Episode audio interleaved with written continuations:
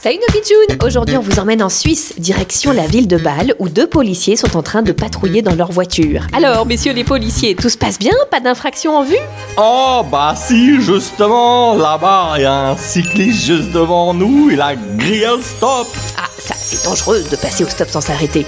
C'est dangereux, puis c'est interdit. Je m'en vais lui mettre une bonne contravention. Allez hop, je stoppe le véhicule, on descend.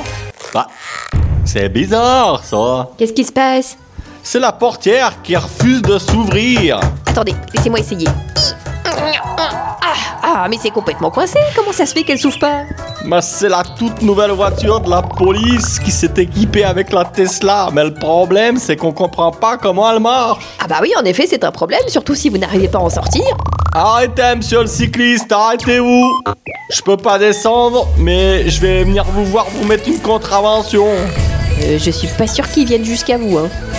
Venez me voir, je vous dis. Oh, attendez, je passe par la fenêtre. Un policier coincé dans sa voiture qui est obligé de sortir par la fenêtre pour mettre une contravention, ça c'est vraiment une drôle d'actu, bizarre, drôle, insolite.